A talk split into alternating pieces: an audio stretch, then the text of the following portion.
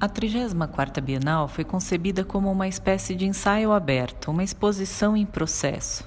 Os trágicos acontecimentos dos últimos meses trouxeram mudanças significativas na coreografia imaginada inicialmente, mas também reforçaram a pertinência de uma mostra constantemente em construção que reflete sobre si mesma publicamente.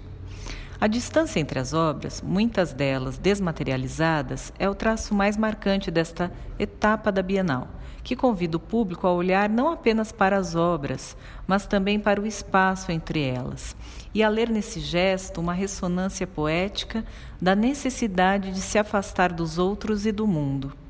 Ao mesmo tempo, confiar que poucas obras irão preencher um espaço tão grande é apostar na capacidade da arte de reverberar infinitamente o que a torna uma ferramenta insubstituível para enfrentar e superar momentos sombrios como os que estamos vivendo.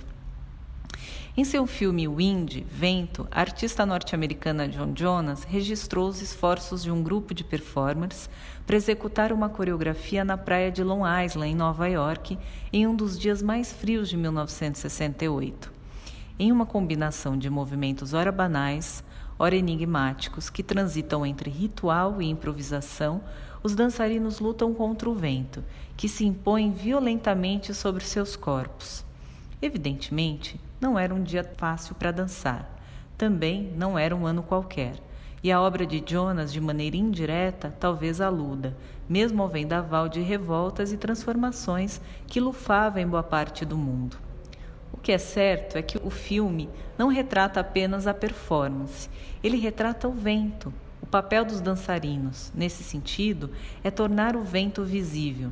Às vezes é preciso colocar algo no vazio para que ele se revele cheio cheio de coisas que não podemos tocar ou segurar em nossas mãos, coisas de que não chegamos a entender a origem ou funcionamento, mas que definem e regulam a nossa vida, alimentam e a nutrem ou como uma rajada de vento, a embaralham e a confundem.